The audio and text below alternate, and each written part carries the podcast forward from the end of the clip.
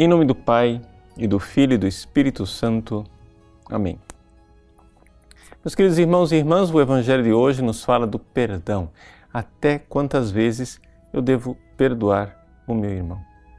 Vejam, a realidade do perdão, da misericórdia, é dentro daquilo que é o caminho que Deus escolheu para nos salvar, é uma realidade, sim, importante, profunda, mas complexa. Por quê?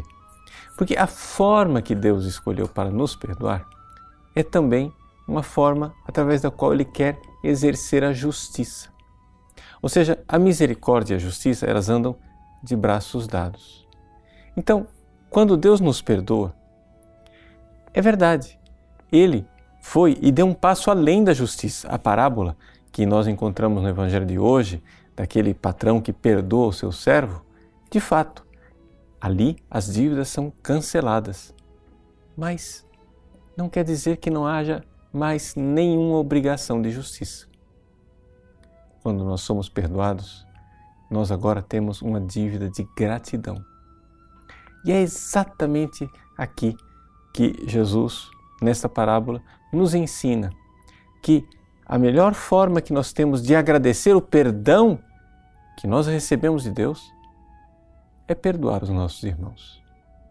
Ou seja, o próprio Pai Nosso nos ensina: perdoai-nos as nossas ofensas, assim como nós perdoamos a quem nos tem ofendido. Então, existe uma proporcionalidade. Mas essa proporcionalidade consiste no seguinte: porque fomos muito perdoados, precisamos muito perdoar. Eis aí um nexo né, de necessidade. Por isso, quando nós falamos de perdão, de misericórdia, não quer dizer que estão abolidas todas as necessidades da justiça divina. Existe sim ainda uma dívida. Sim, Deus perdoou a nossa dívida, mas na verdade ele substituiu a dívida que nós tínhamos por uma outra dívida, a dívida de gratidão. Quando um irmão que foi perdoado de uma ofensa infinita que fez a Deus, se recusa a perdoar a ofensa finita do outro irmão, está mostrando o quanto o seu coração não compreendeu o perdão de Deus, não compreendeu a profundidade da misericórdia.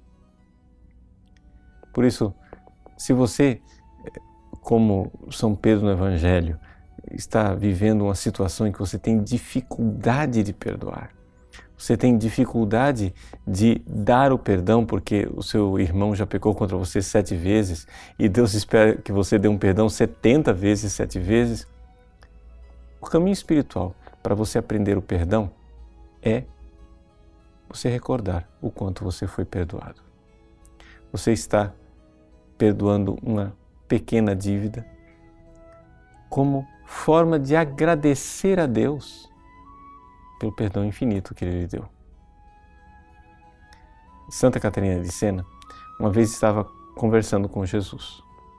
E nessa conversa, é, Jesus né, é, fala para ela o tanto que ele fez por ela, o quanto ele a ama, o quanto ele deu a ela a vida, a graça, o perdão, os sacramentos, é, a santidade, tudo e Santa Catarina, então, cheia de gratidão, diz: Jesus, eu também quero fazer o mesmo por ti.